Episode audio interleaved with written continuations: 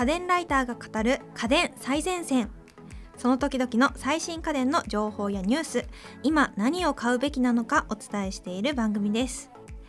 皆さんへの家電のプレゼントも実施しています。応募に必要なキーワードは番組の最後にお知らせしますので最後まで聞いてくださいね。進行役は私池澤彩香です。そして今回の担当は家電ライターの岡安学さん。どうぞよろしくお願いします。はいよろしくお願いします。今回は今年最後の配信ということで岡安さんと一緒に2020年の家電ガジェットについていろいろ振り返っていこうかなと思います。まずはですね岡安さんご担当の黒物家電今年ならではの特徴なんかありましたか？今年はやはり新型コロナウイルスの影響でデジタルものガジェットとしては巣ごもり系が結構やっぱり人気があったっていう感じですね。黒物という感じはないんですけれども一応もう一つの担当であるゲームの方で言いますとリングフィットアドベンチャーとかそういったものが人気があってまあそのリングフィットアドベンチャーが遊べる任天堂スイッチっていうのはものすごく品薄状態になってもう人気が高かったですね私もリングフィットアドベンチャーはゲットしましたちなみに。あれ結構辛いですよね。辛いですね。辛いっていうのとリングフィットアドベンチャーの前に実は任天堂スイッチっていろいろスポーツ系のソフトがあるじゃないですか。ボクシングのやつとか、はい、あのフィットボクシングもやっていてで、えっと、リングフィットアドベンチャー買ったんですけどリングフィットアドベンチャー結構設置が面倒くさい節があって そうなんですよ。なんかこうコントローラーを取り外して太ももに巻いたりとかハンドル型のコントローラー、はい、リングの上に任天堂スイッチのコントローラーをつけなきゃいけないっていうので結構設定が面倒くさくてでゲーム要素も結構大きいそうですね。そうなんですよ。なのでなんかこう運動してない時間も結構長い。そうですね。運動も結構辛いみたいな感じで。そうなんですよ。あとやってみるとその場で消費カロリーの表示が出るじゃないですか、はい。結構ハーハー言いながら、もう気分悪くなってんのに見ると思ったより減ってないっていう。悲しいおにぎり1個分も減ってないのかよみたいなのがそれがなるほどこれはかなりやらなきゃいけないんだなっていう反省にもなりましたね。ゲーム好きな方とかやると楽しいんだろうなとなったんですけど私はリングフィットアドベンチャーよりはフィットボクシングの方がうん、ライトに運動できていいかなって思いました、うん、そうですね。まあそこら辺はいろいろ多様性があって選べるっていうのがいいかもしれないですね、うん、そうですね。スイッチさえ買えば遊ぶこともできるし、運動もいろいろできるみたいなところがスイッチいいのかもしれないですね。そうですね。あとは今年の最大のヒットのゲームって言えばあつ森だと思うんですけれども。あつ森はい。前スマホでやった時に飽きちゃったんで今回はスルーしたんですけれども周りの人はやっぱりみんなやってて株が上がったの下がったの毎日騒いでるんでみんな楽しそうだなと思って見てます。私も「おいでよ動物の森」はやってましたね、はい、でもその時部屋きれいにしないと虫とか湧くじゃないですか、はい、なんで部屋の掃除をゲームの中でもやるんだろうと思ってちょっとやめちゃいましたねあれちょっとねやることがこう多くて楽しいことがたくさんあるって思えるうちはいいんですけどあれがやらなきゃいけないっていうノルマ的に思うようになるとだんだん辛くなってくるんですよね。そうですね。今回のあつ森の場合は友達と交流できるみたいな要素が結構重き置かれてたじゃないですか。うん、なんか毎日ログインしようみたいなモチベーションが前作なんかよりは比重が重いのかなと思ってそ,、れはそれですごい楽しそうだなって思いました。だからそうやって挨拶するのも楽しいんだけど人が来た時にああ来たからこっちも行かなきゃなとかって思い出すとちょっと。そこも心理的な負がかかる方はかかるかもしれないですね。ノルマだとかって思っちゃうと辛くなっちゃうんで。結構人を選ぶゲームですね。そうなんですよね、うんうん、そうか。まあなんで今回はスイッチはもうようやく店頭でも買えるようになってるみたいなんですけれども本当にここ半年間はずっと買えなくてツイッターとかで抽選今週やりますみたいなそういうのを追っかけてる人もいましたからね。そうですよね。そこが密になったりして大変みたいなニュース見ました、はい、今年は他にもスイッチは楽しいゲームがあったんで僕的にはテトリス99っていう。99人と対戦するやつですか？そうですね。はい。これもテトリスとかまあトラディショナルのゲームなんですけれどもこの99人で最後の1人になるまで戦うっていうのを入れただけでこんなに楽しくなるんだっていうのが。中継で見ました。強い人の中継をそうなんですよ。すごい快感ありですよね。そうなんですよ。で僕はもう20年30年前ぐらいにゲームセンターでやった世代なんですけれどもその時になかったテクニックみたいなのが結構あって T スピンって言ってあの T 型の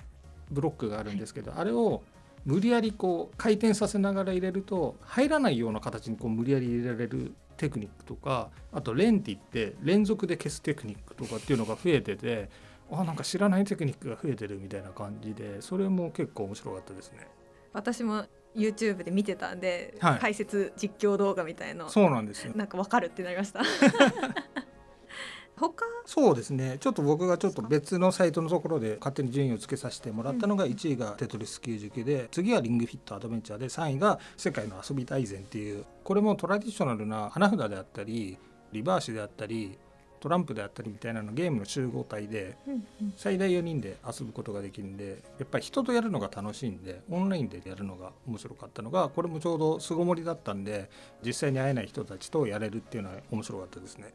そうですよね。最近はネットも高速になってきたしそうなんです、ね、あんまりラグがなくなってきたからいろんな人とインターネット上で遊ぶの楽しそうですよね。そうですね。あとは、はい、ゲーム以外の話で言うとサブスクリプションの動画配信っていうのも巣ごもり需要家にいることが多くなった時に需要が高まったかなっていう部分がありますね。確かにそうですよね。あのそういった機材も売れたんですかね？まあこのためだけに買ったっていう部分はないのかもしれないですけれども、まあ、タブレットとかであったりとかあとは FirestickTV のようなネットがテレビで見れるような状態のものっていうのが特にあのタブレットの場合だとどこでも気軽に見られるっていうのが大きいんだと思います、ね、うんうんうんうん、確かに最近はテレビじゃなくてネットフリックスとかアマゾンプライムビデオだけ見る人みたいなのもそうですね。結構いるから特にモニターにそのまま直差しで使ってらっしゃる方も多いのかな、社会人で忙しい人ってもうあんまりテレビとか見る時間がなくてネットフリックスとかも1個見ちゃうともうそれだけで時間取られちゃってどうしても無理って人も今回時間がちょっとできたことによってそういったもののシリーズものとか一気見する人とかが結構出てきたと思うのでそういったことで言うとテレビ自体よりはそういうサブスクリプションサービスの映像とかを見てる人が多いと思います。そうですね。私もそっちをよく見てる気がします、はい、それと同時にテレビも売れてるんですよ実は。おお巣ごもり需要ですね。はい。で 4K テレビがこのポッドキャストの家電最前線の回でも言ったんですけれども 4K テレビがかなり安くなってるのでそれでちょうど購入するっていうタイミングが良かったっていうのもありますねまだまだ液晶の方だとかなり安い状態になるのでかなり大型のテレビ55インチくらいでも10万円前後ぐらいで購入できるんでちょうどあの給付金とかが10万円入った人が生活費に充てるほど困窮してないっていうような人たちにとってみればいいボーナスが入ったんでちょうどいい機会っていう形で買う人も多かったみたいですね。確かにそういう感じで経済回してくれるとそうです、ね、ありがたいですね。やっぱり必需品だけ使ってると実際にはあんまり経済が回っていかないんで。まあ、今年もいろいろね振り返ってみるといろんな黒物家電ガジェットが発売されましたけれども岡安さんがこれまで番組で紹介しそびれたけどおすすめみたいな商品ってありますか？もう本当最近の話なんですけれどもまたゲームの話になってしまうんですけれども多分 PS5 が皆さんも結構気になるところじゃないかなと思います。いろんなところで抽選しまくっていろんなところで外れまくってっていう話ばっかり SNS とかで飛び交ってますけれども当然僕も外れました。結構倍率高かったみたいですね。そうですね。抽選の状態が見れるサイトっていうのはヨドバシの抽選の申し込みであったんですけれども90倍だとかそういうような状態でしたね。結構新機種として進化あるんですかねゲーム機の進化っていうのはまあ一番分かりやすいのはグラフィック面なんですけれども今回はまた実写と見間違うぐらいのレベルの映像になってますしあと今回からレイトレーシングっていう光の表現がちょっと変わってより立体的によりリアルになるような形の表現方法とか使えるようになってるっていうのがありますね。なるほど前の機種のソフトとか使えるんですかね？一応 PS4 は広報互換可能とは言われてるんですけれども実際になんか PS5 買った人がいろいろやってるとかなり手間はかかるという話もあったりとかそうすんなりはいかないところがあるみたいですね。まあそこら辺は多分ファームウェアとかでだいぶ変わってくるとは思うんですけれども。確かに最近の、ね、ガジェットは OTA されるからいいですね。後からアップデートがそうですね。なんでまあそういう意味で言ったら最初に変えた人はラッキーでありながらも結構いろいろ苦労はするんじゃないかなって人柱感がある。そうですよね。意外にもうなんかフリーズしたっていう話も結構聞きますしまあ初期ロットだからなっていう部分もありますしまあちょっといろいろそこら辺は様子見てもいいかなっていう部分はありますね。うん、なるほど。他ありますか？あとはですね先ほどの巣ごもり需要のところでですね今となってはあまり言われなくなったんですけれども Zoom 飲み会とかっていうのもあったようにあとは Zoom でのオンライン会議とかっていうことで Zoom を使った人とのコミュニケーションみたいなのが流行ったというか主流になった中でやはりそれでマイクやカメラを購入する人っていうのが増えてきたっていうのがありまして一時期カメラとかマイクとかがそれこそまた品切れ品薄状態になってたっていう状況がありましたね。私もその時期のちょっと後かな。その時期はもうカメラ買えなかったんでその時期のちょっと後にロジクールのカメラを買いました、はい、そうなんですよね。本当カメラは僕が昔ゲーム配信でもちょっと趣味というか試しでやってみようかなと思ったのが2年前ぐらいでその時に買ったカメラが2 3 0 0 0円したのがもう本当1万円超えで売ってたりとか。そうなんですか？はい。転売そうなんでしょうかねはい。まあそれで結構高くなってたりとかもうそもそも買えなかったりとかあとそれを受けてなのかカメラメーカーが特に一眼レフとかミラーレスカメラをウェブカメラにできるファームウェアを登場させて対応させるようなことも始まっててそこら辺もなんか巣ごもりのこの需要によってできたことかなと思ってますね。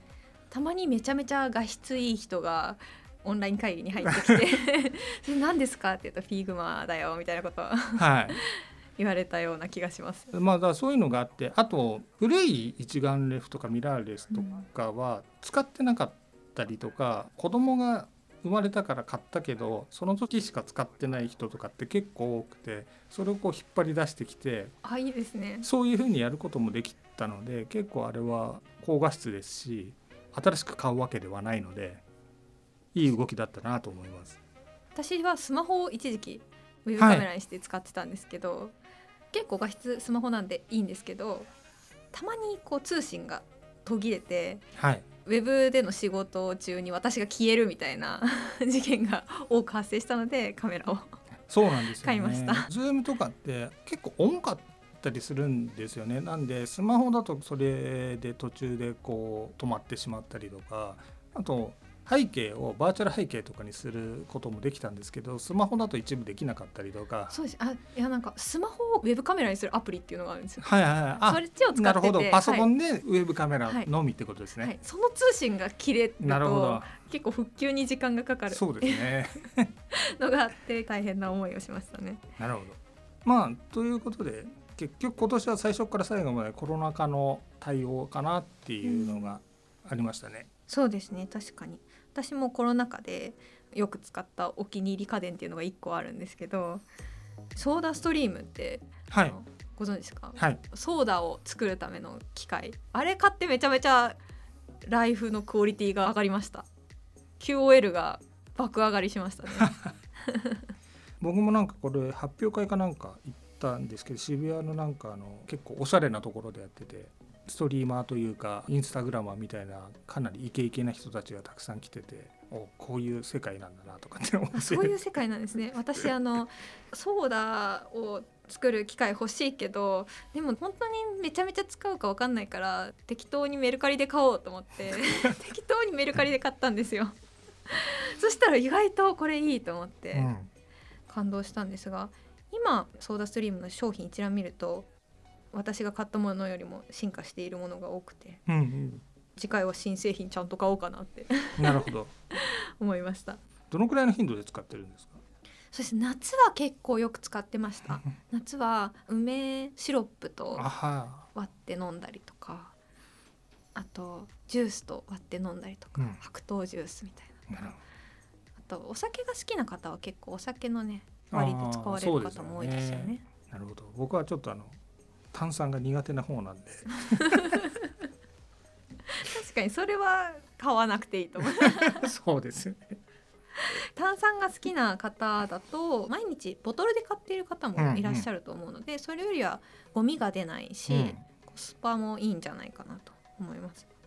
はい、そんな感じです。私の巣ごもり家電そんな感じです。まあ来年は巣ごもり以外のこともできるといいと思うんですけれどねそうですね。なんか巣ごもり以外のことができると紹介できる車の家電も別のものが来そうなんでしょうね。まあ白物って結構アウトドア系とかもあるんですけれども、なかなかデジタルでアウトドアってないんで。カメラの機種とかそうカメラの需要が巣ごもりだとなくなるのかなみたいな。そうですね。まあもともと今この前出た iPhone もカメラがすごいってことで、うんデジカメもうきついんじゃないのって話もあるんでなかなか難しいところもあるんですけれども。まあでも外行って撮るっていうのはあるかもしれないですね。あと私ドローン好きなんですけどはい。ドローンとかの需要ってどうなんだろうとかドローンはね思ったりとかドローンもうちょっと法律となんかその規制とルールがちゃんとしっかりしてくれるといいかなっていうところはありますよね。そうですね今だとねだいぶしっかりはしてきたんですけどそうですね。重さのルールは僕は変えてほしいなってところがあるんですよね。重さ厳しいですよね200 199 199までですね、はい。あれもなんか実際は根拠がそこまでないって話があるんで、もうちょっと重くしてもいいんじゃないかなと思います。確かに重くすると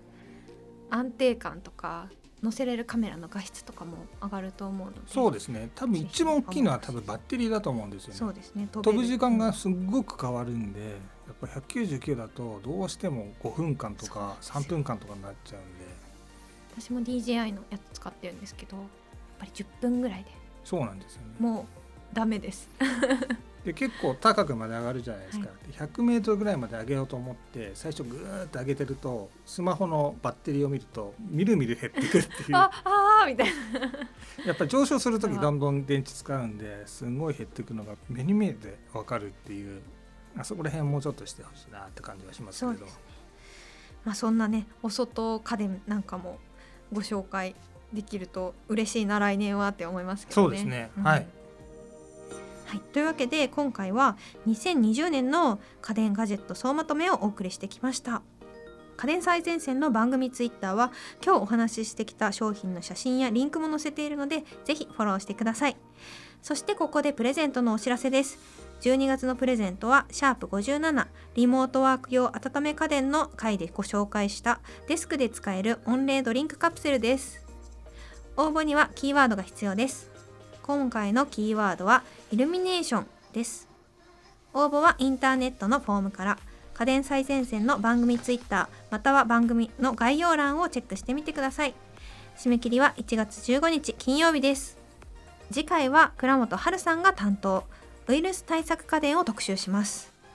岡安さん来年もよろしくお願いします。はいよろしくお願いします。では良いお年を。はい良いお年を。